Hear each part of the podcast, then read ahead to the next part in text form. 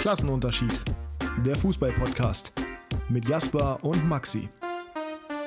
Steffen Freund ist als Kommentator katastrophal, aber die Emotionen, die er nicht im Zaum halten kann, sind unglaublich sympathisch. Und mit diesem Zitat von mir Herzlich willkommen zur nächsten Episode Klassenunterschied. Ja, ich wurde nämlich von äh, Focus Online einfach gefragt, äh, was heißt gefragt? Ich wurde einfach verwendet unter einem Beitrag zum eben Thema Stefan Freund, der ja, Steffen Freund, siehst du, da geht schon los, der ja bekanntlich das äh, Halbfinale, das Viertelfinale der Europa League zwischen Eintracht Frankfurt und dem FC Barcelona kommentiert. Ihr merkt schon, es ist früher Morgen hier völlig verklatscht, alles falsch. Und da wurde mein Kommentar auf Twitter einfach mit in diesen Artikel aufgenommen und ich wurde als User bezeichnet. Und ebenfalls hier heute mit dabei ist der Mann, bei dem man davor noch ein Drug-App setzen kann. Hallo Jasper. Guten Morgen ins wunderschöne Eigermissen. Ins wunderschöne äh, Hannover Kirchrode zurück. Hast du den Witz verstanden? Äh, nee, ist zu früh am Morgen. Drug Abuser, naja. Ist okay, ist okay. War jetzt auch ein bisschen konstruiert. Ja, ich habe die Aussprache nicht ganz verstanden. Ja, ich, ich könnte Drug Up sagen. Das, naja, aber du, du, du weißt ja. Ja, äh, lass uns doch kurz darüber reden, weil der Doppelpass es nicht gemacht hat. Und hier ist der bessere Doppelpass. Liebe Grüße an alle unsere Zuhörer und Zuhörerinnen auf YouTube, auf Spotify und schöne Ostertage wünschen wir gehabt zu haben. Um Himmels Willen, alter Grammatik ist hier wirklich noch gar nicht meine Stärke. Europa League. Frankfurt schießt Barcelona raus. Du als Barcelona-Fan oder Sympathisant wie hast du es gesehen? Wie sehr tut es weh? Es hat schon ein bisschen wehgetan, muss ich sagen. Allerdings äh, war ich jetzt vor dem Viertelfinale für Frankfurt und äh, Barcelona. Also erst für Barcelona. Wenn sie ausscheiden, dann bitte gegen Frankfurt. Hätte mir trotzdem gewünscht, dass sie weiterkommen, aber jetzt drücke ich Frankfurt ganz doll die Daumen. Aber insgesamt war das ein ziemlich ernüchternder Auftritt von Barcelona. Gerade ja, bis zum 1 zu 3, was leider in der 91. war. Ähm, wirklich ein sehr schwacher Auftritt, absolut verdiente Führung für Frankfurt, auch in der Höhe. Hätte sogar höher ausgehen können. Und ja, wenn, äh, wenn, jetzt, also ich äh, finde es auch ein bisschen lächerlich, dass sie jetzt alles auf diese Tickets schieben. Ja, ja, Natür ja also ist natürlich ist das ein Faktor, aber es ist kein Faktor dafür, dass sie so scheiße spielen. Also äh. ein Faktor von mir aus, ja, klar. Aber ich meine, bei jedem Barca-Spiel sind ungefähr wie viele? 20.000 Eventis irgendwie aus Japan, aus Asien generell, irgendwo aus Europa, irgendwelche, irgendwelche Fans halt, irgendwelche Influencer, keine Ahnung. Und jetzt halt, sind halt alles Frankfurt-Fans gewesen, die sich die Tickets geholt haben, die man sonst auch bekommen kann. Das ist halt bitter, aber da muss man auch, also dass Xavi nach dem Spiel gesagt hat, wir, wir untersuchen gerade, wie es dazu kommen konnte. Ja, wie, wie es dazu kommen konnte. Halt irgendwelche Dauerkartenbesitzer haben ihre Karten abgegeben. Was ist denn daran so kompliziert? Verstehe ich nicht. Also ich fand es krass, dass so viele da waren. Ich hätte es nicht erwartet. Es war natürlich sicherlich auch ein Faktor, aber die saßen ja jetzt nun mal nicht irgendwie auch direkt in der Kurve. Die saßen halt unterm, also es gibt kein Dach, aber sie saßen unterm Dach. Und ich finde, dass man deutlich gemerkt hat, dass Frankfurt da emotionalisiert wurde und auch euphorisiert wurde und dass Barca das eingeschüchtert hat, ja, weiß ich nicht. Also, die haben schon einfach schlecht gespielt. So muss man, muss man so konstatieren. Ich fand, Dembele hat einen soliden Auftritt noch hingelegt, aber da war überhaupt kein Endprodukt dabei. Und die anderen waren alle ziemlich blass und unter ihren Möglichkeiten. Wenn Ober das Ding nach der Halbzeit macht, dann wird es nochmal spannender. Dann haben wir nochmal ein anderes Spiel. Aber wenn Jeppe Lindström einen Ball ins Tor schießen könnte, dann geht dieses Ding auch 4 zu 1 aus. Also von daher, ähm, ja, kann man jetzt drüber diskutieren, inwiefern das fair war, aber ich fand es cool, muss ich an der Stelle sagen. Ich habe es richtig gefühlt und mich freut es natürlich auch für Frankfurt, dass sie weiter sind. Realistische Chancen, dass sie ins Finale einziehen, ne? Ja, wobei West Ham auch nochmal ein Brocken wird, weil die auch motiviert sind in der Euroleague. Für die ist das nicht wie bei United oder wer auch immer da manchmal aus der Premier League runterkommt, äh, so ein nerviges Turnier. Also bei West Ham merkst du halt, dass es wirklich was Besonderes ist, international ja. zu spielen. Das, das ist schon richtig. Die haben jetzt am Wochenende blöderweise 1-1 gegen Burnley gespielt. Liebe Grüße an Wout Weghorst, the big, Ger äh, big fucking German. Big fucking äh, der, Dutch. Ja, ja. Der äh, das äh, 1-0 gemacht hat. Ganz böse Verletzung in dem Spiel von Ashley Westwood. Ähm, da hat Nikola Vlasic ihn leider Gottes mal einmal komplett über den Haufen gemäht. Allerdings ohne böse Absicht. Und dabei hat sich Westwood dermaßen das Bein gebrochen, dass es ja, dazu geführt hat, dass Vlasic dann im Endeffekt in sich zusammengesunken und weggelaufen ist. Ähm, also erst, in, also wäre komisch, wenn das rum, aber erst weggelaufen, dann in sich zusammengesunken. Das war schon ziemlich emotional. Äh, am Ende kann West Ham da noch einen Punkt holen, aber es sieht jetzt nach den letzten Spielen, wo sie ehrlich gesagt nicht so gut performt haben in der Liga, nicht mehr so aus, als ob sie wieder in die Euroleague kommen würden. Dementsprechend die einzige Chance, sich für internationales Geschäft zu qualifizieren, und zwar für die Champions League, ist ein Sieg der Europa League. Das heißt, sie werden sicherlich genauso wie Frankfurt alles daran setzen, ins Finale einzuziehen.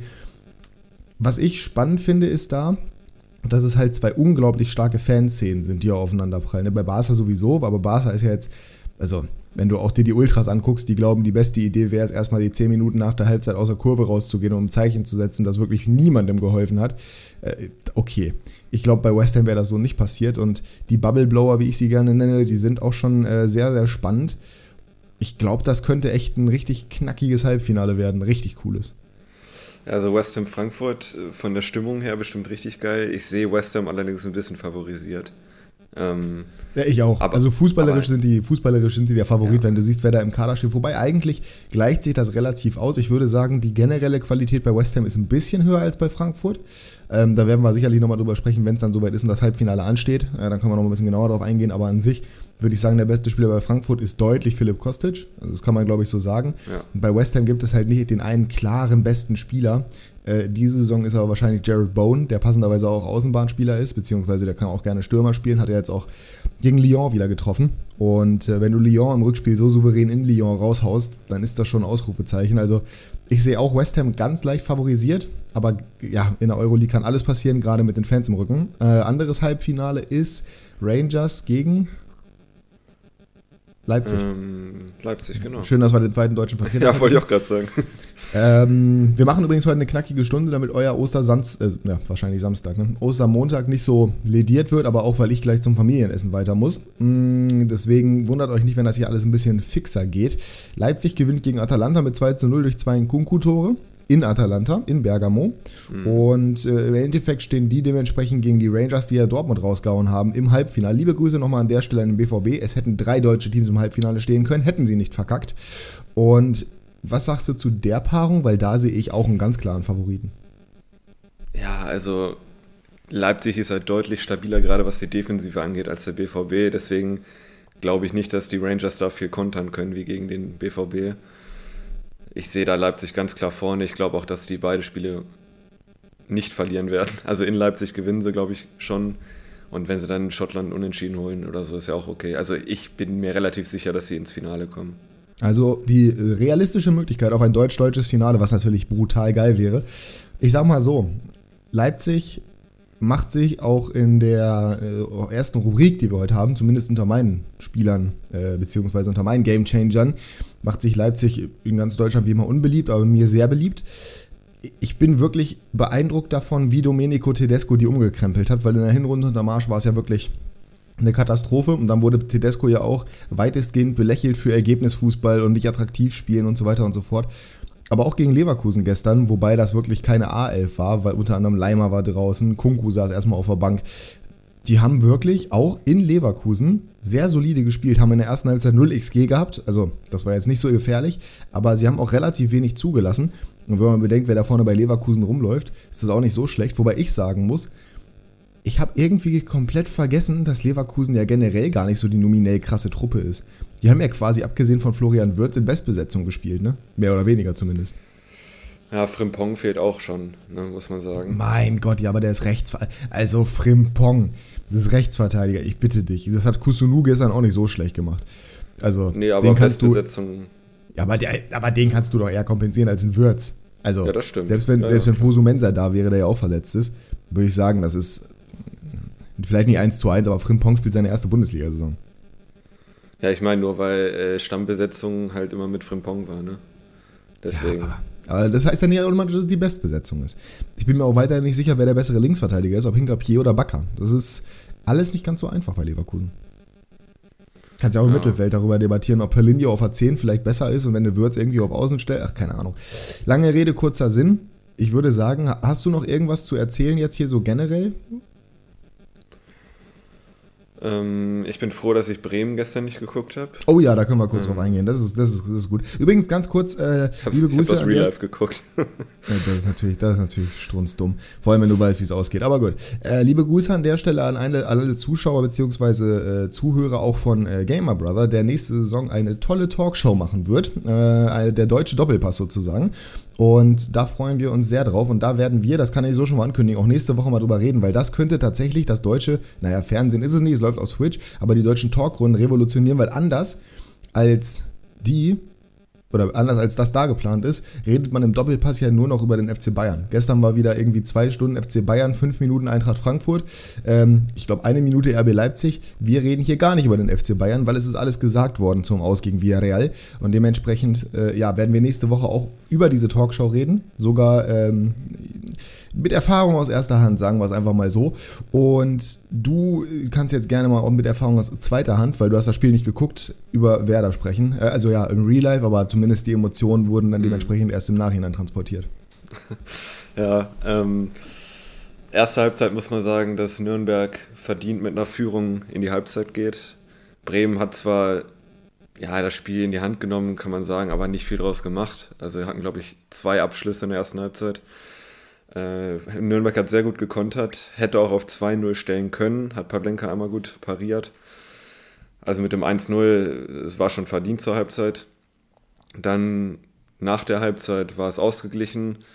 Bremen hat dann ja, das 1-1 gemacht, äh, war relativ schlecht verteidigt, war auch ein guter Pass von Friedel auf, auf Weiser, der den dann reinmacht und ja, Nürnberg hatte dann sogar noch ein Abseitstor, was dann äh, nicht gezählt hat.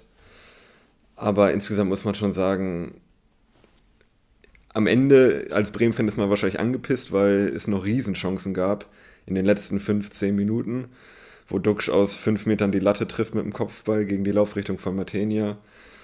Ah, da sagst du als Bremen-Fan echt zusammen, weil wenn der reingeht, machst du einen Riesenschritt Richtung Aufstieg. Aber äh, die Nürnberger auf der anderen Seite werden sich auch äh, ärgern, dass sie vielleicht nicht das 2-0 gemacht haben. Deswegen, wie letzte Woche gegen Pauli, auch leistungsgerecht, würde ich sagen, das Unentschieden. Immerhin äh, Nürnberg und Pauli damit mit den Unentschieden auf, auf Distanz gehalten, aber es ist so ein bisschen Sand im Getriebe. Ne? Also die letzten drei Spiele alle 1 zu 1. Ähm, gegen Sandhausen musst du gewinnen zu Hause.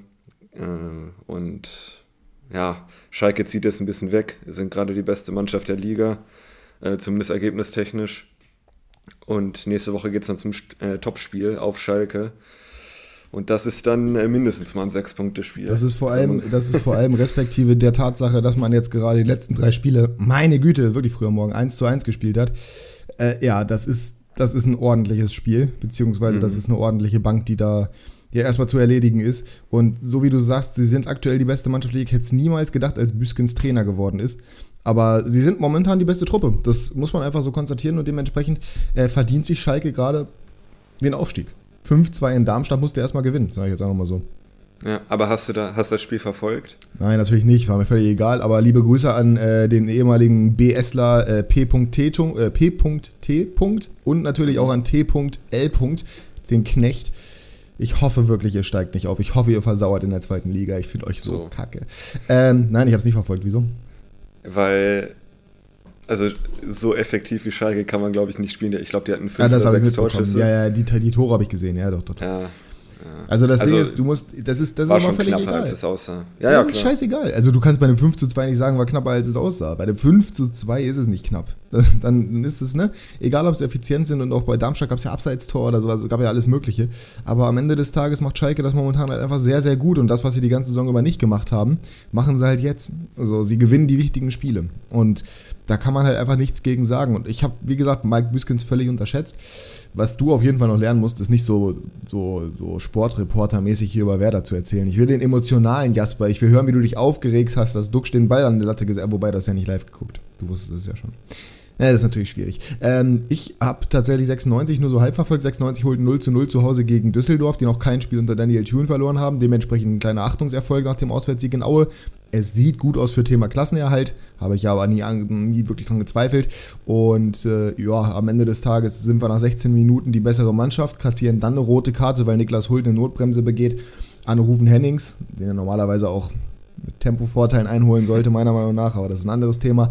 Ähm, ja, und tatsächlich bin ich genau zum Zeitpunkt rote Karte aus dem Auto ausgestiegen, weil ich am Wochenende bei meiner Familie bzw. bei der Familie meiner Freundin war zum Osterfest feiern und äh, habe nur die 96-App auf dem Handy gesehen, die mir eine Benachrichtigung reingespült hat und war da schon eher pessimistisch. Und dann habe ich mit Face ID mein Handy entsperrt und war dann ja, nicht so begeistert davon, dass es eine rote Karte gab. Habe dann eingeschaltet und es hat immerhin geholfen, insofern, dass wir halt nicht kassiert haben. 96 war, du warst ja im Stadion sogar, ne? Fällt mir gerade Mhm. ein. Ja, richtig. Ja. 96 war, würde ich sagen, sogar leicht die bessere Mannschaft in Anbetracht der Umstände. Das äh, würde ich unterschreiben. Ja, also bis zum Platzverweis auf jeden Fall die bessere Mannschaft und äh, die Szene, also Hult lief genau auf die Nordkurve zu. Also man hat es genau gesehen. Wir standen in der Nordkurve unten und man hat gesehen, Hult hat die, mit der Hand angezeigt, okay, ich habe ihn sicher. Und dann äh, ist irgendwas passiert. Entweder hat er Hennings unterschätzt, das Tempo. Auf jeden Fall eine unnötige rote Karte, kann man schon sagen. Oh Mann, ey. Ja. Ähm, und aber danach kam auch von Düsseldorf über das ganze Spiel hinweg echt fast nix. Und wir, wir haben uns nur gefragt, Alter, wie konnten die jetzt fünf Spiele in Folge nicht verlieren oder so, ne? Seit Tune da Acht. ist oder sechs Spiele. Ach, acht Spiele. das war das neunte jetzt. Ähm, das ist ja wie Sandhausen. Ähm, Ja, ungefähr.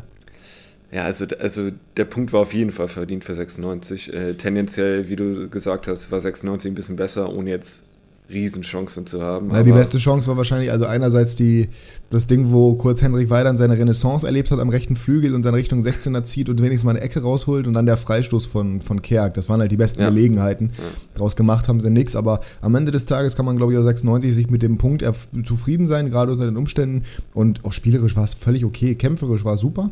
Und von daher freue ich mich jetzt auf die nächsten Wochen, weil, wie gesagt, eigentlich sind wir so gut wie durch. Ich werde auf jeden Fall nochmal ins Stadion gehen diese Saison. Ich weiß noch nicht genau wann, aber ich hoffe gegen Ingolstadt. Wo wart ihr? Also welche, welcher Rang, welcher Block? Äh, das war Unterrang ein bisschen nach Ah, rechts okay. vom Tor. Okay, also so ein 4, ein 3. Ah nee, warte mal, rechts von dir aus oder rechts von denen aus? Also Blick Richtung Tor, ein bisschen rechts.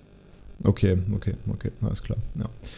Gut, ja, dann äh, werden wir sicher, also ich kann mir gut vorstellen, dass Jasper bei diesem Stadionerlebnis auch dabei sein wird. Kann auch sein, dass meine Freundin dabei sein wird, aber mal gucken äh, am Ende des Ingolstadt Tages. möchte ich mir nicht entgehen lassen. Naja, letzter Spieltag, ne? Ach ja, das ist der letzte, ne? Ja, ja. Also Ah, da Ingolstadt müssen an wir mal gucken, ob ich nicht in Bremen bin. Ah, siehst du mal. Ja, gucken wir mal. Ich bin ja, wie gesagt, das ist ja nicht so dramatisch. Auch die nächste Saison wird sicherlich öfter mal die Gelegenheit bereithalten, ins Stadion zu gehen, gerade weil Bremen dann wieder zur richtigen Anschlusszeit spielt und nicht zur Zweitliga-Anschlusszeit. Jetzt müssen wir uns ein bisschen Ah. ranhalten. Wir haben schon wieder 20 Minuten durch, Ja. dementsprechend die erste Kategorie Abfahrt.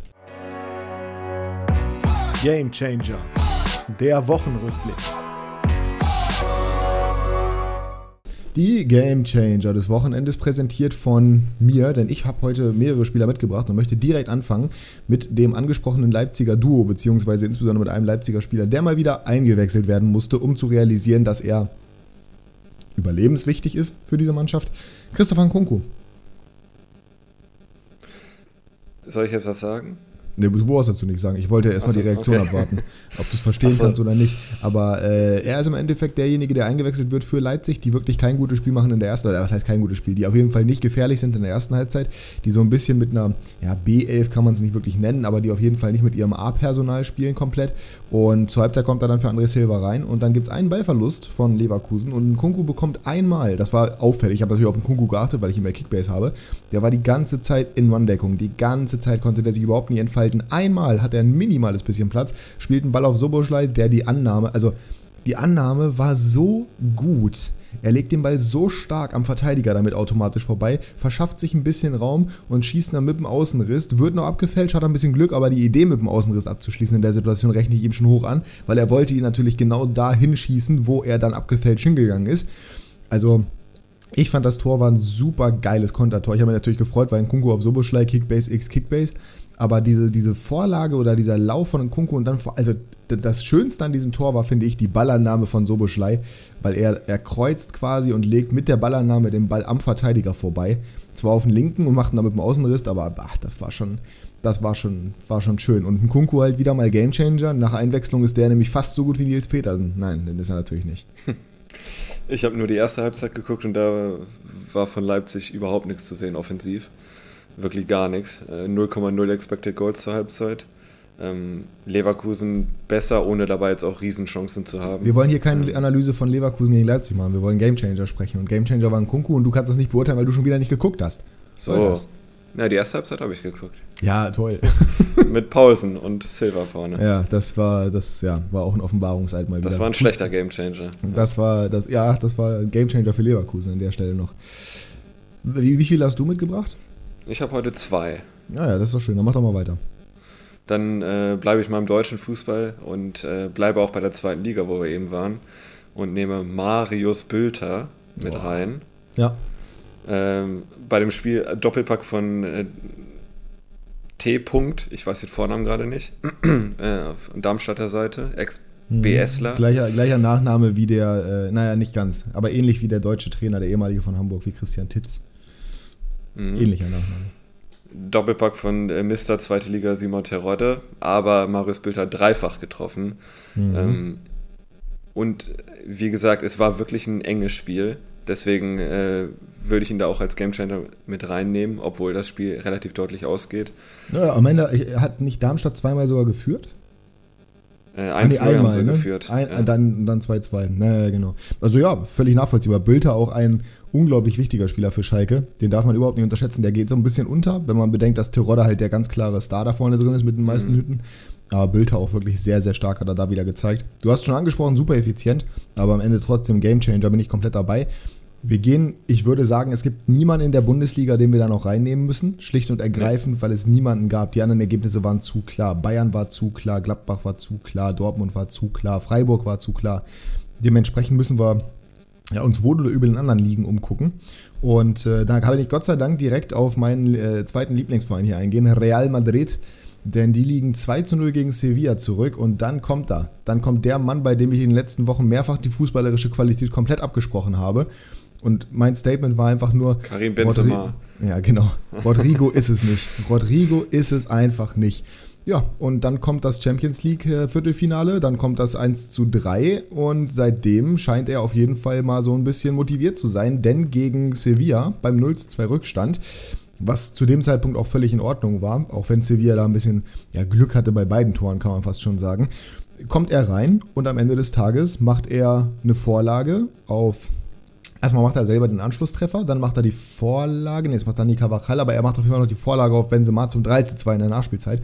Real wieder auch mit Crunchtime-Qualitäten, 81. der Ausgleich. Es gab noch ein Tor, ich weiß nicht, ob du es gesehen hast, wahrscheinlich eher nicht, von Vinicius Junior, wo, ja, das ist halt nach Regelauslegung Hand, aber das zeigt wieder, wie dumm das ist, weil das war das gleiche wie bei Marcos Alonso. Also der Fußballfan würde da sagen, ist kein Handspiel, aber so war es halt nun mal Handspiel. Ähm, ja, und am Ende des Tages kommt dann Nacho nach Vorlage von Dani Cavachal und dann eben in der Nachspielzeit ein Hackenpass von Vinicius Junior, der auch wieder Spaß gemacht hat, auch wenn er Abschlussqualitäten vermissen lässt in letzter Zeit, außer bei seinem Tor, das nicht gezählt hat. Äh, mit dem Hackenpass auf Rodrigo, der legt den Ball in den Rückraum. Und also, Benzema ist ja sowieso ein guter Stürmer, ne? Aber es, wird ja immer, es wurde ja darüber geredet, wie eiskalt Pedri das gemacht hat mit den zwei angetäuschten Schüssen, ne? Hast du das Tor gesehen von Benz? Ja erstmal, du würdest ja vermuten, er schießt direkt.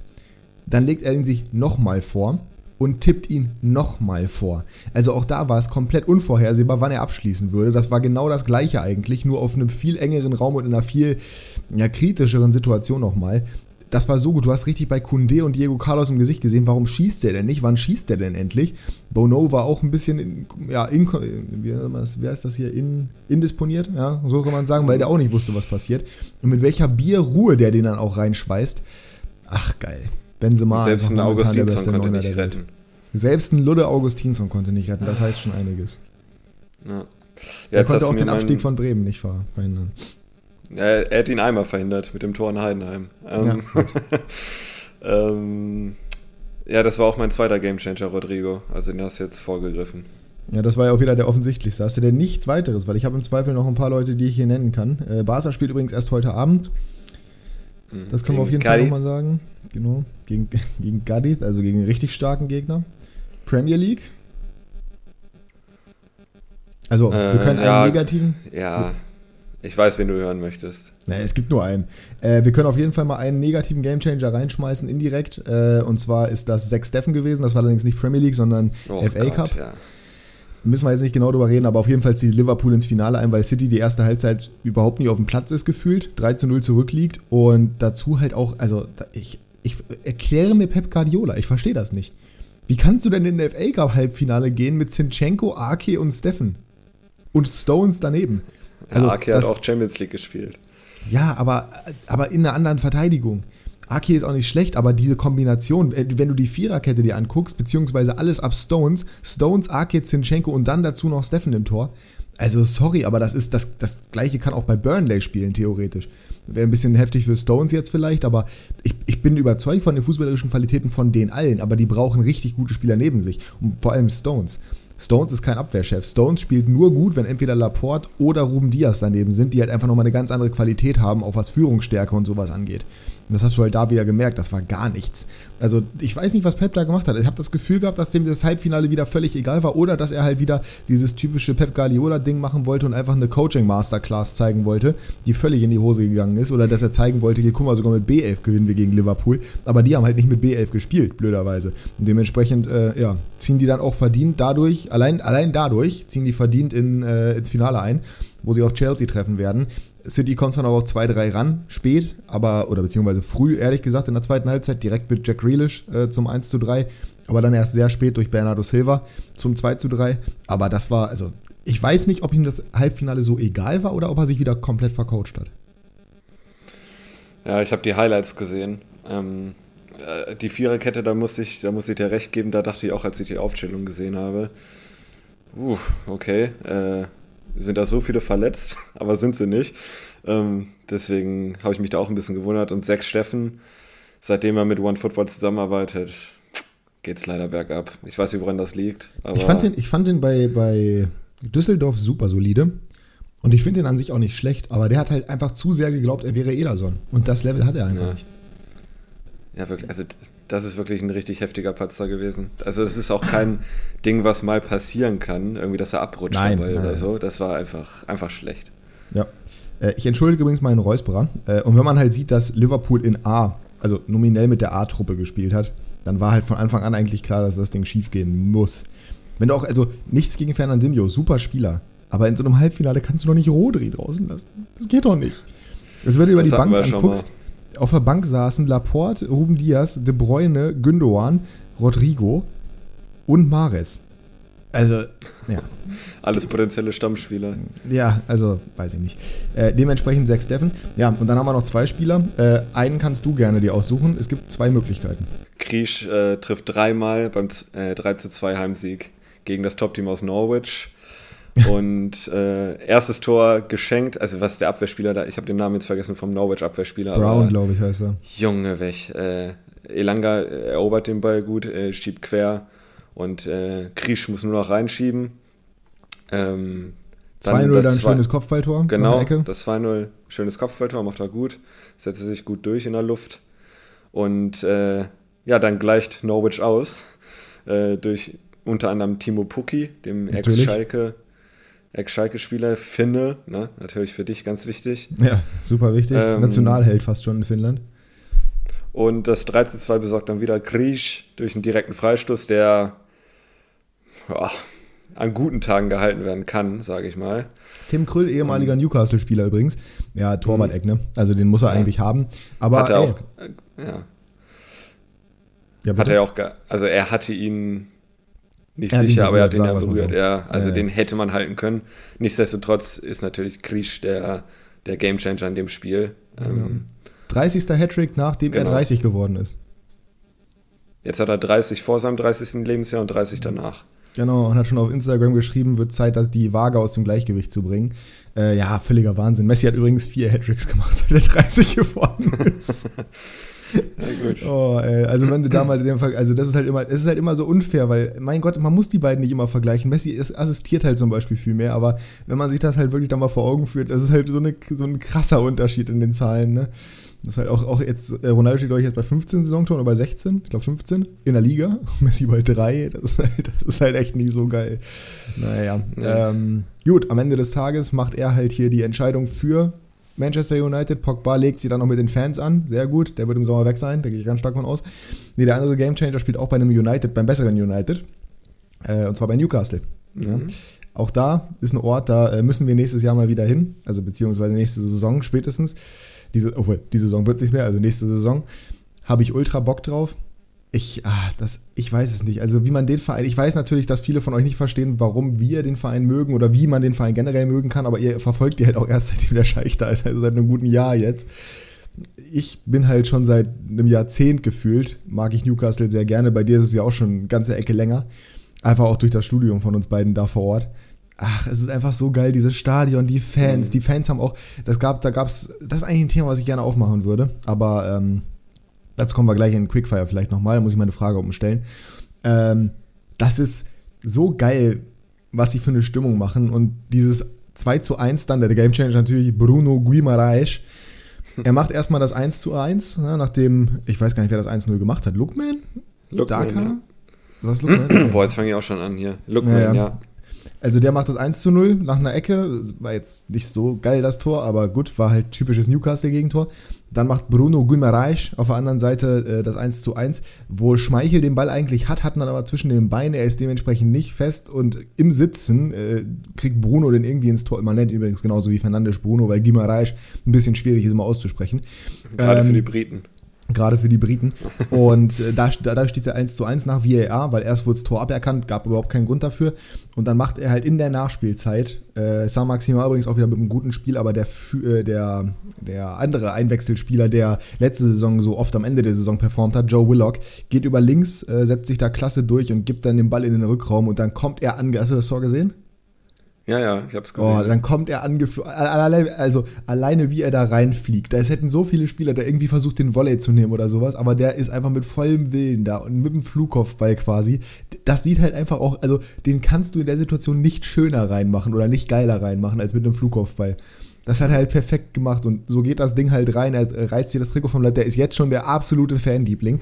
Der hat fast schon Maxi-Level in äh, Newcastle, also Saint-Maximal-Level in Newcastle. Und also wirklich tolles, tolles Tor, toller Doppelpack, als Sechser vor allem, ne?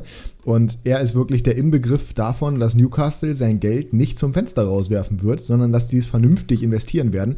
Da kann man noch so viel darüber lachen, was die geholt haben, aber guckt euch mal an, wo die vor der Transferperiode standen und guckt euch mal an, wo sie jetzt stehen. Und Bruno spielt ja erst seit fünf Spielen gefühlt, ist auch brasilianischer Nationalspieler, das zeigt auch nochmal seine Qualität. Also damit haben sie einen richtig guten Gold für die nächsten Jahre mit seinen mhm. 24 Jahren. Matty Target funktioniert, Burn funktioniert in der Innenverteidigung, vorne Wood funktioniert tatsächlich auch, er macht genau das, was er machen soll. Dazu Bruno funktioniert, das ist schon wirklich, wirklich cool. Und gerade wenn man Newcastle schon vorher mochte, freut einen das natürlich umso mehr, weil spätestens mit diesem Sieg gegen Leicester, es ist ja auch nicht irgendein kleines Team, sollte der Klassenerhalt sicher sein. Das sollte, er sind jetzt 14. glaube ich. Ähm, und. Da geht noch ja, was nach Europa. Ja, das wird eng, aber die drei Teams da unten äh, die letzten drei zumindest, die, also die werden da jetzt nicht mehr drankommen. Also wenn Platz 6 reicht, ich sag mal so, Man United hat nur 17 Punkte mehr. Das ist noch aufholbar. Wenn Man United alles verliert und Newcastle alles gewinnt, dann haben sie es. Und United noch insolvent wird und die Punkte abgezogen bekommt. Ja. Nee, nee, nee, die müssen nur alles verlieren. Und Achso. Newcastle muss alles gewinnen. Also, ne, 18 Punkte würden reichen aus den verbleibenden sechs Spielen. Ja, werden wir Wie sehen. Wie sich das anhört. 18 Punkte würden reichen aus sechs Spielen. Ja, ja. Ja, nee, ähm, genau. Also der auch nochmal auf jeden Fall als Gamechanger reinzuwerfen. Ansonsten, ja, haben wir eigentlich jetzt hier nicht mehr großartig was. Wie gesagt, eine unschöne Szene in, in, in äh, London bei West Ham gegen Burnley mit dieser Verletzung von Ashley Westwood. Aber sonst war Bielefeld im internationalen. Ah ja, Bielefeld zum dritten Mal, ey. Die hatten aber auch so ein dass Spielpech, Nian dafür ne? keine rote Karte Ja, die hatten Spielpech, klar, aber Bayern hätte das Ding halt auch schon in der ersten Halbzeit nicht schon 3-0 führen müssen. Ja, also, dass der Sieg verdient ist, ist ja völlig klar, aber so an Bielefelder Stelle zur Halbzeit hätte ich mir echt gedacht, Alter, was haben wir getan? Nee, also hätte was, ich mir nicht gedacht. Was haben sie denn für Spielpech gehabt? Das Ding, das da von Neuer rausgekratzt würde, oder was? Nee, einmal, dass deren Tor ganz knapp nicht abseits war, dass Gnabris Tor ganz knapp nicht abseits, äh, ja genau, Gnabris Tor nicht abseits war. Beim 1-0 war auch einmal kurz äh, ja, wurde auch einmal nee, kurz gecheckt. Nee, sehe ich, seh ich nicht. Also ja, das waren viele enge Entscheidungen und so weiter und so fort, aber Bayern hat ja, also die haben ja so viele Chancen verballert in der ersten Halbzeit alleine schon. Also Bielefeld hatte schon Glück, dass es nur 0 zu 2 stand zur Halbzeit. Auch wenn das natürlich unglücklich war und auch wenn Nian Su damit hätte, mit Rot hätte runterfliegen müssen, da sind wir uns, glaube ich, einig. Ähm, das war, also ich weiß, du magst Bayern nicht, aber das war so eindeutig, da darf sich Bielefeld über gar nichts beschweren. Würden sie, glaube ich, auch nicht tun. Ja, ich meinte aber auch die, die beiden Verletzten dann noch. War ja nicht nur einer, oder? Hm, ich weiß nicht, ob Mendes da runtergegangen ist. Heißt der Mendes? Ich, Mendes Pires heißt der, glaube ich. Ne? Ich glaube, der ist, weiß nicht, ob der runtergegangen ist, aber äh, ja, Kunze auf jeden Fall. Wie gesagt, allein ja, rote Karte halt für Nianzu, meiner Meinung nach, oder unserer Meinung nach. Und ja, natürlich ist das mega Spielpech. Die haben momentan einfach wirklich Scheiße am Schuh, muss man so sagen. Ist richtig bitter für die, aber nichtsdestotrotz war das halt. Also, Bayern gewinnt dieses Ding in 99 von 100 Fällen, wenn die so spielen ja. wie am, ja, ja. am, am äh, Sonntag gestern. Von daher man sollte nicht mehr draus machen, als es dann war. Ne? Aber trotzdem, ja, natürlich hatten sie auch Spielglück, äh, Spielpech. Ja. Kann man so sagen. Gut, dann sind wir damit durch und äh, müssen wir auch. Wir sind nämlich bei Minute 37. Ab geht's zur nächsten Rubrik. Quickfire. Aufgrund der ja, Kürze dieser Folge haben wir nämlich heute keine Top 3, sondern sind direkt bei Quickfire. Top 3 gibt es nächste Woche wieder. Schreibt uns gerne Vorschläge hier in YouTube rein, beziehungsweise auch gerne in die ja, DMs bei Instagram. Ja, könnt ihr euch gerne beteiligen. Quickfire heute, ja, ein bisschen, ein bisschen umgeschrieben bei mir nochmal. Deswegen darfst du gerne anfangen, wie immer. Ach Mensch, dann fange ich heute mal an und ich möchte von dir eine Starting Six haben für den Soccerpark-Spiel. Und zwar ein Spieler pro Mannschaft und wir fangen an mit Hannover 96. Äh, Sebastian Ernst. Soccerpark. Ja, ja, Ernst. Werder Bremen. Bittenkurt. Schalke 04. Salazar. Hamburger SV. Ali Du. Ich nehme Kittel Blub. nicht. Gibt's nicht. Der Name existiert bei mir nicht. Äh, Club. Dovedan. Und von St. Pauli. Kieré. Ja. Okay. Ähm, zweite Frage. Wie lautet das Euroleague-Finale und wer gewinnt es? Ich bin mittlerweile wirklich tief drin in dieser, in dieser zweiten Liga, ne? Scheiße, ey. Äh, Euroleague-Finale. Das als 96-Fan. Ja, deswegen ja. Das ist ja schon klar, dass es daran liegt. Äh, es wird lauten. Sorry an alle Frankfurter. Ich würde mir ein deutsches Finale wünschen, aber es wird lauten West Ham gegen Leipzig und Leipzig gewinnt. So. Jetzt ein Entweder-Oder der besonderen Art. Ein Jahr lang kein 96-Spiel gucken oder alle 96 Spiele gucken können, wenn du auch alle Braunschweig-Spiele guckst. Also einmal habe ich inneren Seelenfrieden, weil ich mir das Gegurke nicht geben muss und einmal habe ich inneren Seelenhölle, weil ich beides gucken muss. Na, dann gucke ich nicht. Ja, ganz ehrlich, dann Oh, höre ich Radio. Nein, natürlich würde ich also ich würde natürlich auch gucken. Ja, ich gucke Radio. Nein, ich würde natürlich auch Braunschweig-Spiele dann gezwungenermaßen, ich kann nicht auf 96 ein Jahr verzichten, es geht nicht. Egal wie sehr ich auch irgendwelche anderen Alternativen angucken kann, aber ein Jahr nicht. Nächstes gucken, Jahr spielen sie nicht. vielleicht auch gegeneinander. Ne? Nein, werden sie nicht. So. In der Relegation setzt sich hoffentlich, und dass ich das mal sagen würde, aber hoffentlich setzt sich Dynamo durch und äh, BS kommt hoffentlich nur in der Relegation. Aufsteigen werden dann Magdeburg und Lautern. Und nach Lautern möchte ich auswärts fahren. Da habe ich Bock drauf. Wie schneiden? Kannst dann gerne mitkommen. Können wir auch bei Werder Mhm. dann fahren, wenn sie nicht aufsteigen sollten. Oh Mann. Äh, bleiben wir bei Werder noch kurz. Wie schneiden Schalke, Bremen und Pauli in der ersten Liga ab, falls sie aufsteigen? Relegation Werder. Äh, Relegation St. Pauli. Und Schalke würde sich irgendwie so bei 14, 13, 12 rumtummeln da. Hm. Ist natürlich auch sehr hypothetisch, weil wir überhaupt nicht wissen, wie der Kader aussieht, aber Ja, aber man kann es ja. Rein, real, ja, ja, genau. Rein realistisch auch, wenn man bedenkt, dass wirklich die schwächsten Teams aus der Liga wahrscheinlich absteigen werden. Ja, Ja. also jetzt mit Fürth so zum Beispiel hattest du halt ein Team, das klar abgestiegen war vorher. So, und das hast du dann halt nicht. Aber dementsprechend wird es umso schwerer, die Klasse zu halten. Und zu guter Letzt darf ein Prime-Ranking nicht fehlen. Ähm, vier Premier League-Stürmer von ja, circa vor zehn Jahren. Einer spielt immer noch relativ gut, und zwar Jamie Vardy, Dembaba, Andy Carroll und Michu. Jamie Vardy hat vor zehn Jahren definitiv nicht Premier League gespielt. Nee, vor zehn Jahren nicht. fünfte, sechste Liga Liga. gespielt, Fleetwood Town. Ähm, ja, dann Platz 1, Jamie Vardy. Ist ja, geht ja um Prime, ne? Ja. Platz 2. Boah, die anderen drei sind, ich, sehe ich genau auf einem Level. Also Michu war in seiner absoluten Prime-Saison schon wirklich überragend. Das war ein absoluter Baller für Swansea. Andy Carroll war aber auch richtig gut zu seiner Anfangszeit. Demba Ba, aber hatte Demba Ba wirklich eine richtige Prime? Der war eigentlich immer ganz gut. Deswegen Demba Ba auf 4, Carroll auf 3 und Michu auf 2. Einfach weil er so ein Baller war. Aber die sehe ich wirklich qualitativ in ihrer Prime mehr oder weniger auf einem Level. Okay, das waren meine fünf Fragen. Ja, sehr schön. Dann mache ich doch direkt weiter, weil, wie gesagt, ein bisschen Stress heute. Mhm. Und fange an mit Frage Nummer uno. Wer ist der beste Mittelfeldspieler der Welt? Kevin De Bruyne, Wer ist der beste der Verteidiger der Welt? Virgil van Dijk, Übrigens, schönes Video von äh, OneFootball zu diesem Thema. Wer ist der beste Torwart der Welt? gerade Thibaut Courtois, Wer ist der beste Stürmer der Welt? Extra das Schwerste oh. für den Schluss aufgehoben. ich bin zwischen Benzema und Mbappé. Also. Was ist mit R.L.9 Punkt? Was? Warum Punkte? Keine Ahnung. Hm? Was mit Levi? Nee, sehe ich gerade hinter den beiden. Ja, ich würde tatsächlich, also egal wie gut Boah. Mbappé momentan spielt, er spielt in der Ligue 1. Ich glaube, er wird nächste Saison wird er noch mal mehr scheinen, aber momentan kommst du an Benzema nicht vorbei. Es, es geht nicht. Du kannst momentan da nicht rumkommen. Dafür spielt auch Lewandowski gerade nicht gut genug. Momentan ist es wirklich Benzema und das ist es ist knapp, aber es ist herausragend und das ist Wahnsinn. Das ist, also, dass der sich nochmal so entwickeln würde. Ich habe ich hab früher wirklich, also ich habe nicht, also als Real noch mit ihm gespielt hat vorne drin und mit Ronaldo und Bale, ich habe nichts von Benzema gehalten, weil der alles verstolpert hat. Der hat das Tor nicht getroffen, der war langsam, der konnte nix. Und jetzt spielt er einfach wie R9, nur ohne Tempo. Ist ja, ja, wirklich so. Also R9 und Benzema, ich meine, R9 wird ja immer verklärt. Was hätte er für eine Karriere gehabt? Ja, hätte er hätte Fahrradkette. Der war auch wirklich krass aber er hat es halt nie so konstant gehalten. Aber die fußballerischen Qualitäten, die er neun hatte, hat Benzema auch. Nur halt nicht das Tempo beziehungsweise nicht diesen Spielstil. Aber die Qualitäten, da sind die sich relativ ähnlich, auch vom Körperbau und sowas, würde ich zumindest sagen. Ja, Im Dribbling sehe ich Ronaldo noch vorne. Ja, unterschätzt mal Benzemas Dribbling nicht. Das wirkt nicht so, aber der ist am Ball so krank.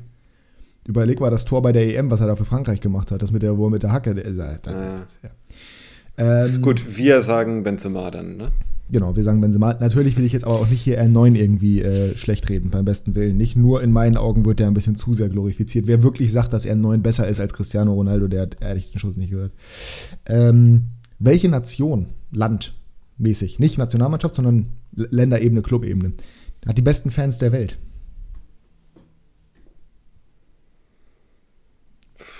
Aufhänger natürlich Frankfurts Auftritt gerade im Barcelona. Boah.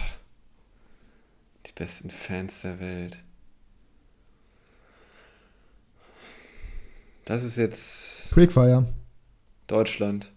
Hm, genau, das ist nämlich das Thema gewesen. Ich würde nämlich auch sagen, Deutschland ja. Unterschätzen darfst du aber auch England nicht, nur weil die Stadien nicht immer voll sind, weil die Ticketpreise zu hoch sind. Die Pubkultur und die Fans an sich sind schon krank. Also im Stadion würde ich sagen, die Deutschen. Und außerhalb, also wenn du generell guckst, glaube ich schon, dass die englischen Fans die krassesten sind, weil da auch solche Vereine wie West Ham zum Beispiel, die man gar nicht auf dem Schirm hat, die haben eine krasse ja. Fanszene. Auch Newcastle, ne, wie wir wissen. Das ist schon nicht zu unterschätzen. Und äh, Italien würde ich auch auf gar keinen Fall unterschätzen, weil da sind die Stadien auch leer, auch aus Geldgründen, weil sich die Bevölkerung einfach nicht leisten kann, ins Stadion zu gehen. Aber die Fans sind auch krass. In Spanien sind die eher so ein bisschen so düdelig, die sind auch gut, aber nicht so, nicht so krank. Aber Italien sehe ich auf Platz 3, wenn es um reine Fans geht, und Deutschland und England auf Platz 1, je nachdem, in welche Richtung du halt eben guckst. Äh, entweder im Stadion oder so generell.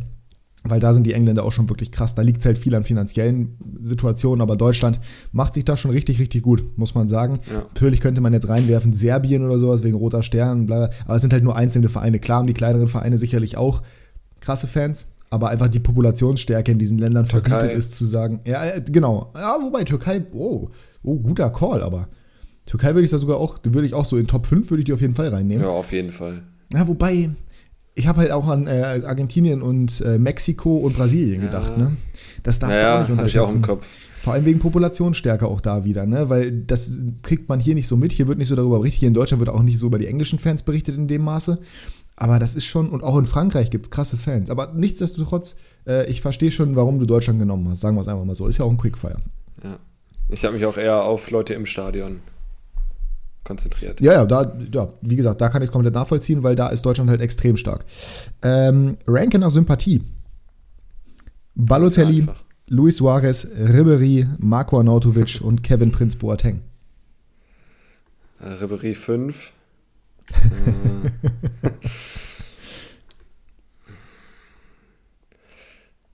Balotelli, Arnautovic, Kevin Prinz Boateng und? Luis Suarez. Dann ähm, Boateng auf 4. 3 ähm, Suarez. 2 Arnautovic und 1 Balotelli. Bei mir wäre es ähnlich, nur dass Suarez ganz klar auf der 5 wäre und ja, Ribéry auf der 3. habe ich kommen sehen. Ja, Ribéry wäre bei mir auf der 3. Ich habe nicht großartig was gegen den. Ja, ich weiß, das ist für dich. ja.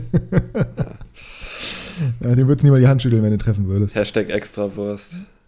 Ja, von mir aus. Ähm, wir sind in der Fastenzeit aktuell. Ne? so. Liebe Grüße an alle unsere muslimischen Zuhörer. Und entweder zwei Tage lang nichts essen oder nichts B. trinken. Achso. Ähm, ja, dann nichts essen, weil du brauchst eher Flüssigkeit als Nahrung. Du brauchst eher Flüssigkeit, aber was würde dir leichter fallen? Nichts essen, glaube ich. Ich. Ich trinke sehr viel, deswegen. Ja, ich weiß, ich Ja, trinke auch nicht weh. Ich habe jetzt äh, kein Product Placement hier. Ich habe jetzt gestern äh, Air Up geschenkt bekommen. Air, kennst du Air Up? Ja. Beeindruckend. Ich hätte nicht gedacht, dass es wirklich funktioniert. Also es funktioniert wirklich. Ich mag Wasser mit Geschmack, also so Infused Water. Und es funktioniert wirklich. Es schmeckt wirklich nach Orangenwasser. Äh, total wild. Und das nur durch diesen Duftpot. Also das ist richtig geil, finde ich. Vor allem, also es ist ja nur Leitungswasser. Du hast ja keine Kalorien dadurch. Du hast halt nur ein bisschen Geschmack da drin. Ähm, kann ich dir empfehlen, gerade weil du so viel Wasser trinkst. Das ist schon echt geil. Hätte ich wirklich nicht gedacht, aber es funktioniert echt. Ich habe es ausprobiert, mit, dem- bin da rangegangen mit der, mit der Ansicht, nee, das wird nicht funktionieren, auf gar keinen Fall, aber es funktioniert halt tatsächlich. Ähm, ja, Werbung Ende. Werbung Ende quasi. Ist keine Werbung, ist wirklich eine äh, Empfehlung vom Herzen. Der erste, den du im Kopf hast. Ne? Ist ja ein klassisches Ja, Konnotationsspiel. ja. Elastico, ja. Ronaldinho. Übersteiger, Ronald, äh, Cristiano Ronaldo. Rainbow Flick. Also Neymar. das ist das Ding mit, ne? Ich wollte nicht Okocha sagen, weil dann wäre es klar gewesen. La Croqueta. Iniesta. Schussfinte. Neymar. da ist er wieder.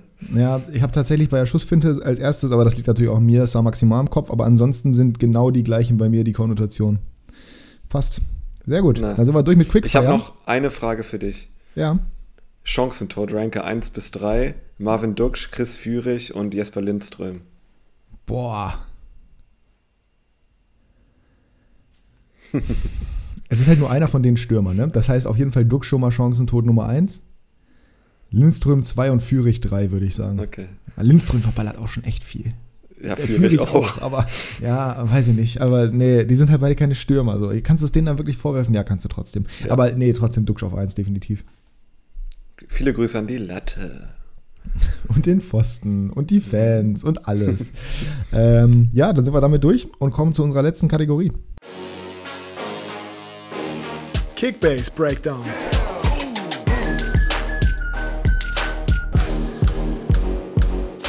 Und ich kann schon mal sagen, bei mir lief es gut und trotzdem lief es gleichzeitig auch schlecht. Allerdings habe ich mir vor dem Spieltag von Jasper Chico Höfler gekauft für 24 Millionen, 6 Millionen Overpay. Er hat es nicht verstanden, warum. Er hat gesagt, er sieht deutlich größeres Chancen Punktepotenzial bei Tuta gegen Union.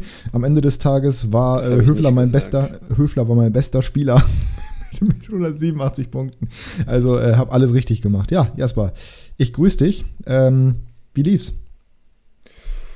Durchschnittlich, würde ich mal sagen, bei mir. Also ich habe zwei Spieler, mit denen ich sehr zufrieden bin. Das ist Marco Reus, der zwei Vorlagen gemacht hat, 227 Punkte. Und Andrej Kamaric, obwohl sie nicht getroffen haben, 174 Punkte. Oh, Habe gegambelt, äh, dass er spielt, weil er eine Lebensmittelvergiftung hatte unter der Woche. Aber gegen Fürth wollte ich ihn unbedingt aufstellen. Habe ich ein bisschen gegambelt und hatte da ein bisschen Glück, dass er dann gespielt hat. Sonst, ja, Max Kruse lief dann irgendwie nicht so gut. Ähm, minus 9 Punkte. Ah ja. Und äh, Tabsoba hat für mich ein starkes Spiel gemacht, also zumindest in der ersten Halbzeit, wo ich geguckt habe, war wirklich sehr stark, aber leider kaum Punkte gemacht. Und dann äh, Hatte ja auch nichts zu tun. Wir wissen ja, 0x, 0x Goals für Leipzig Ja. in der ersten Halbzeit. Ne? Aber viele Zweikämpfe gewonnen und so. Ja, das Äh, stimmt. 46 Punkte insgesamt. Oh, Dani Da- Olmo, Da, da kann ich übrigens bei Bakker zustimmen. Bakker hat äh, durchgespielt und hat 10 Punkte. ah ja. Ähm, Dani Olmo, äh, der Fluch, seitdem ich ihn habe, ich glaube, der hat zweimal gestartet von acht Partien oder sowas. Irgendwie sowas. 49 Punkte gemacht in einer halben Stunde. Und ja, sonst äh, Flecken 136 zu 0 gegen Bochum gewonnen. Äh, Thomas Müller 102 ohne Torbeteiligung, aber ist auch okay. Samaseko habe ich mir als Notnagel gekauft, weil er gegen Fürth spielt 111. Und Benzebaini und Hübers haben sich ein bisschen neutralisiert beim äh, Derby am Samstagabend. Ja, außer vom 83 und Ergebnis. 72 Punkte, außer vom Ergebnis. Ja, und äh, der letzte im Bund, Reese Oxford, 24 Punkte. Ich habe mir halt ein bisschen mehr erhofft gegen die Hertha zu Hause. Aber oh ja. es sollte nicht sein. Nee, sollte nicht sein. Du hast am Ende des Tages 1015 Punkte gemacht, also immerhin vierstellig. Mein Spieltag war wieder dadurch, dass ich halt eben Höfler geholt habe, sehr gut. Mit 187 ist der mein Topspieler. Also nicht wie bei dir mit Reus, aber trotzdem in Ordnung. Ich hatte ein bisschen Pech, obwohl es am Ende mit 1120 Punkten bei uns in der Liga Rang, Rang 2 geworden ist, womit ich auch meinen Rang 2 verteidigen kann. Ähm, Sané nicht in der Startelf, nach Einwechslung immer noch 46 Punkte, aber das ist natürlich nicht das, was du gegen Bielefeld erhoffst. Nkunku nicht in der Startelf, dementsprechend trotz Vorlage nur 83 Punkte. Das, das ist auch nicht so geil. Ähm, ja, Maxi Arnold, brauchen wir glaube ich nicht drüber reden. Ähnlich wie Max Kruse, halt gegen den BVB zugegeben, mit 29 Punkten bin ich noch zufrieden bei einem 1 zu 6. Mhm. Alassane Player, hätte ich mir auch mehr erhofft gegen Köln, 50 Punkte gemacht. Ist noch okay mit gelber Karte und Niederlage, aber trotzdem. Ja, Bakker 10 Punkte. Hm. Aber dann kommen wir halt in den Bereich, wo ich zufrieden bin. Also ein Kunku 83 Punkte, trotz Vorlage, ist ja immer noch nach Einwechslung gut. Burkhardt 80 Punkte, obwohl es 0-0 ausgegangen ist, ist auch okay. Schlotterberg 141, müssen wir glaube ich nicht drüber reden. Ist halt Schlotti. Zentner zu 0 gespielt, 149, auch gut. Upamecano zu 0 gespielt, 171. Und Soboschlei mit Tor 174.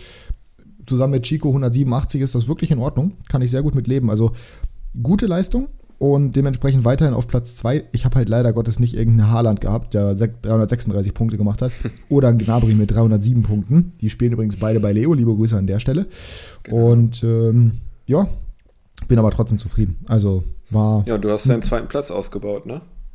Ja, war auch ein äh, ganz gut. Ja, gut, mit 80 Punkten mehr jetzt noch, aber äh, war trotzdem okay. Ich hätte nicht gedacht, dass ich den Spieltag überlebe äh, auf Platz 2, aber es ist Immer noch sehr knapp bei uns. Ich bin jetzt, ähm, wie gesagt, 80 Punkte vor Ben im Gesamtrating. Und ja, der Spieltag war, bin ich mit 70 Punkten vor ihm. Also ich habe ja, hab jetzt genau 10 Punkte, 10 Punkte war ich vorher vor ihm. Aber ey, wenn man bedenkt, dass bei mir Würz ausgefallen ist und dass Sané nicht gespielt hat, ist das trotzdem okay. Ja, genau. Dann äh, tippen wir jetzt nochmal durch, oder? Genau, komm, tippen wir durch und dann sind wir auch, dann sind wir auch durch. Der 31. Spieltag, Freitagabendspiel, direkt ein lecker Schmecker. Wolfsburg gegen Mainz. Boah, das. Äh Die Delikatesse des 31. Spieltags. Ja, das. Wobei, da kommt am Sonntag noch was. Aber äh, Wolfsburg gegen Mainz. Oh. Dann tippe ich mal 1 zu 2. Ach, Quatsch, nein. Also egal wie schlecht Kofeld ist, die machen jetzt Resurrection und hier äh, Kruse macht einen Doppelpack. Die gewinnen 2-1. Wo, ich würde auch ein 2-1 für Mainz, ich würde auch ein 2-0 für Mainz, nämlich auf Zentner. Führt gegen Leverkusen. 0 zu 2. 1 zu 4. So. Köln gegen Bielefeld. 3 zu 1.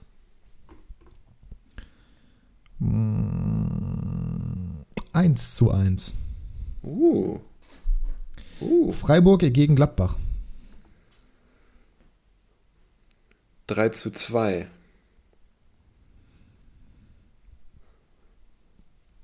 Ah, 2 zu 1, ja.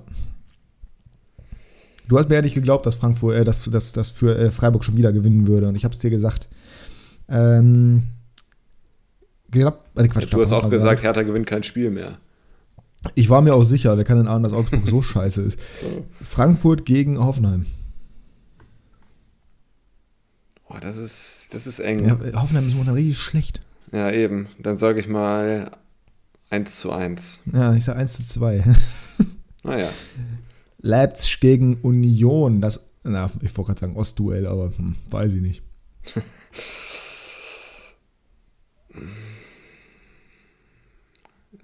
Ach, die spielen ja auch äh, unter der Woche gegeneinander, ne? Ja. Pokal. Das ist ja witzig. Äh, Pokalfinale übrigens Freiburg gegen Leipzig, kann ich so schon mal wegnehmen. Achso, danke. Ach, was ein Spoiler. Dann sage ich jetzt 2 zu 1 für Leipzig. Ja, ich sag 3 zu 1. Bayern gegen BVB. Ja, Bayern kann Meister werden. Das wollen sie natürlich auch an dem Abend gegen Dortmund. Ich könnte mir vorstellen, dass das wieder so ein 4-1 wird oder so.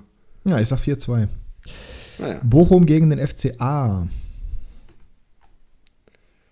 2 zu 1. Ja, nach dem Spiel dürfen die auch gerne absteigen, ey. Ich habe gedacht, die sind safe, aber dann verlieren die gegen Hertha zu Hause, Alter. 2-1 für Bochum. Und dann das Schmankerl am äh, ja, Sonntagabend. Hertha gegen den VfB, absoluter Abstiegskampf in Berlin. 0 zu 0.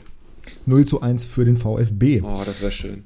Ja, dann sind wir durch für diese Woche. Etwas kürzere Folge, wie gesagt, auch ohne die eine Rubrik, aber wir hoffen trotzdem, euch hat's gefallen und äh, entschuldigt das, aber ihr müsst ja auch jetzt hier wieder, ne? Ihr müsst ja am Ende des Tages jetzt hier Seid bei der Familie. Ostertag genießen, genau. Bleibt bei eurer Familie, genießt es. Und dann hören wir uns nächste Woche wieder. Vielen Dank für eure Aufmerksamkeit und die letzten Worte hat wie immer der einzig wahre Jasper. Habt eine schöne Woche. Viel Spaß bei den Halbfinalspielen des DFB-Pokals. Schickt uns eure Vorschläge für Top 3 Themen oder was auch immer. Und wir hören uns nächste Woche wieder. Tschüssikowski.